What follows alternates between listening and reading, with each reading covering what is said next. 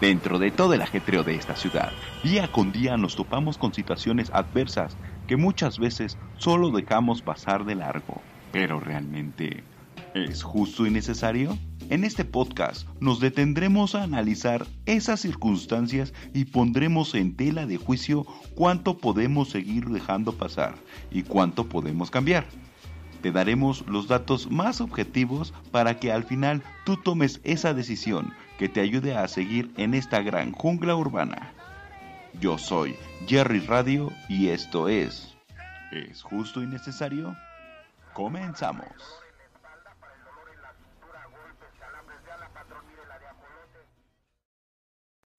Hola, hola, ¿qué hay? ¿Cómo están queridos pues escuchas? Yo soy Jerry Radio y les doy la bienvenida al primer capítulo de su podcast. ¿Es justo y necesario? El día de hoy hablaremos sobre un tema un poco delicado, ya que la gran mayoría de nosotros, o si no es que todos, vamos a necesitar algún día. Estamos hablando de las ambulancias en la Ciudad de México. ¿Sabían ustedes que alrededor de entre 80 y 120 ambulancias están habilitadas para darle el servicio a los casi 10 millones de habitantes de la ciudad? Eso sin contar a los visitantes del Estado de México, de Morelos, de Hidalgo y de todos los demás estados de la República. ¿Y son pocas? Sí, la verdad es que son muy pocas para la cantidad de personas que transitamos en la ciudad. Pero no todo está perdido, ya que el gobierno le da la concesión a empresas particulares para brindar el servicio de la atención prehospitalaria. En teoría, todo tendría que marchar sobre ruedas y en sirenas bien funcionales. Solo que como en cualquier trato con nuestro heroico gobierno, siempre hay esas pequeñas y a la vez enormes lagunas legales. Pero hagamos un pequeño paréntesis para dar un poco más de contexto al porqué de las necesidades. Ustedes, ¿cuánto tiempo creen que tarde en llegar una ambulancia al lugar del percance? ¿Cinco minutos? ¿15? ya vas, ni que fuera qué. Tarda aproximadamente entre 40 y 50 minutos en llegar. Si se acuerdan que somos 10 millones, ¿verdad? Más los chaperones foráneos. Y no necesariamente siempre llega una ambulancia primero, sino más bien llega una patrulla para validar que la urgencia sea verídica. ¿Por qué? Porque resulta que casi el 80% de las llamadas al número de emergencia son de broma. Sí, broma. ¿En qué cabeza cabe que hacer chistecitos al 911 es más divertido que, no sé, ver un capítulo de Guerra de Chistes en Telehit? Eh, bueno, perdón, perdón, perdón, perdón. Creo que mi ejemplo no fue nada bueno. Eh, pero de verdad, no llamen para hacer bromas.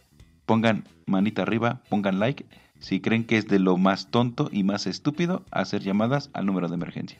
Entonces, tomando en cuenta que hay muchos factores de retraso para las unidades médicas, regresemos al punto de que los acuerdos y concesiones otorgadas para las unidades de traslado y atención prehospitalaria no están del todo bien estructuradas o más bien la interpretación de los acuerdos da pauta a que las empresas particulares tomen ventaja para obtener algunos permisos o simplemente trabajen sin ellos.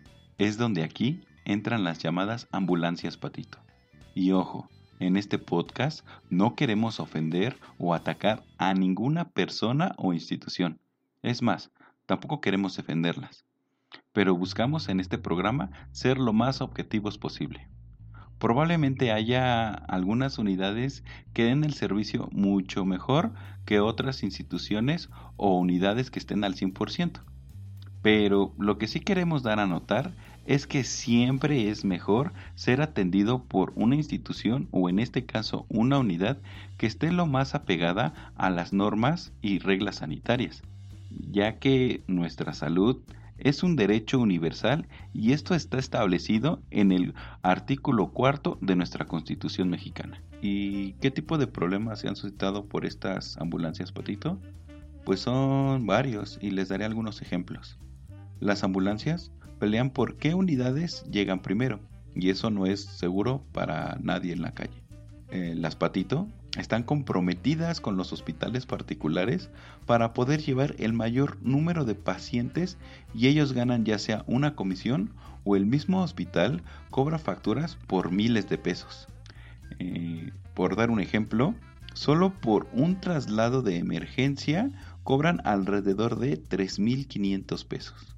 La tripulación no todos cuentan con las certificaciones para el manejo de pacientes. Las unidades no cuentan con el equipo necesario, solo por mencionar unos ejemplos. Es aquí cuando les hago la siguiente pregunta. ¿Es justo y necesario? De verdad es justo y necesario que a pesar que cuando estamos más necesitados de la ayuda de alguien, tenemos que estar preocupados de que nuestro problema no se haga más grande? Lo único que me queda es tratar de darles algún tipo de consejo para que cuando eh, lamentablemente estemos en una urgencia médica, tratemos en la manera de lo posible tomar en cuenta los siguientes datos. Punto número uno. Como siempre, conservar la calma. Punto número 2. Llamar al 911. Punto número 3. Identificar el nivel de la urgencia basado en el triage médico. Punto número 4. Buscar apoyo o brindarle a quien lo necesite. Punto número 5. En la medida de lo posible, contactar con un familiar. Punto número 6. Tomar datos de la ambulancia y tripulación. Por ejemplo, número de placa y nombres de los tripulantes. Punto número 7. Portar con identificación siempre. Punto número 8. Cuidar nuestras pertenencias o las del paciente. Punto número 9. En caso de tener número de seguridad social, dárselo al operador. O si no, pedir que te lleven a un hospital de gobierno. Y punto número 10. En la forma del pedir está el dar. Y bueno, mis queridos pues escuchas, eh, hasta aquí ha sido el programa de hoy.